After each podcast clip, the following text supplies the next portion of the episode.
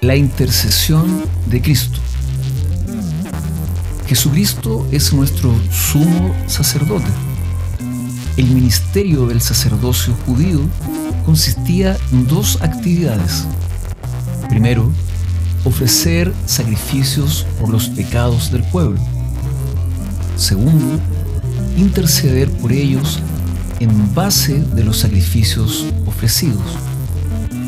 Había pues una ligadura inseparable entre el sacrificio ofrecido y las personas por las cuales el sacerdote intercedía.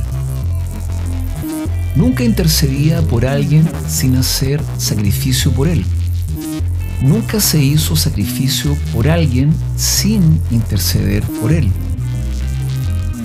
Supongamos que fueras transportado en el tiempo hace 2500 años atrás y al entrar en el templo de Jerusalén para mirar los ritos, observas que frente al altar un sacerdote está degollando un cordero. Le preguntas, Señor sacerdote, ¿por qué mata ese cordero? El sacerdote contesta, porque tengo que entrar al altar para interceder por una familia que ha pecado. Jehová no me permite entrar sin la sangre del cordero. Al instante comprendes que el cordero fue sacrificado por esa familia. Supongamos ahora que regresas al día siguiente, pero llegas tarde. El cordero ha sido sacrificado y el sacerdote ya está en el templo orando. Te preguntas, ¿por quiénes fue sacrificado este cordero? Supongo que nunca lo sabré, porque el sacerdote ya entró en el templo. De repente piensas, si puedo oír al sacerdote orando, sabré por quiénes fue sacrificado el cordero. Rápido corres detrás del tabernáculo y pones tu oído a la pared. Oyes al sacerdote diciendo, Señor, perdona los pecados de la familia de Josías y ten misericordia de ellos.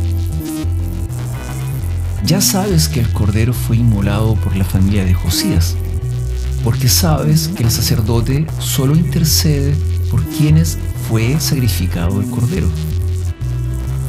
¿Cómo corresponde esto al ministerio de nuestro sumo sacerdote Jesucristo?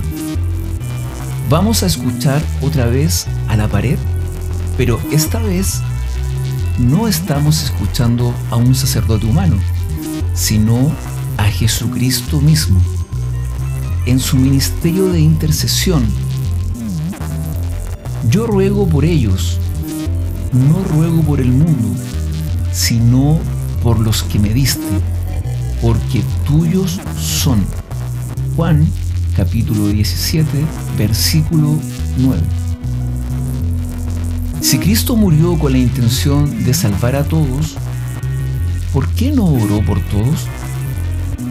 Pero si intercede por algunos, es porque su sacrificio fue eficaz solamente para ellos. Por eso, juró el Señor y no se arrepentirá. Tú eres sacerdote para siempre. Por tanto, Jesús es hecho fiador de un mejor pacto.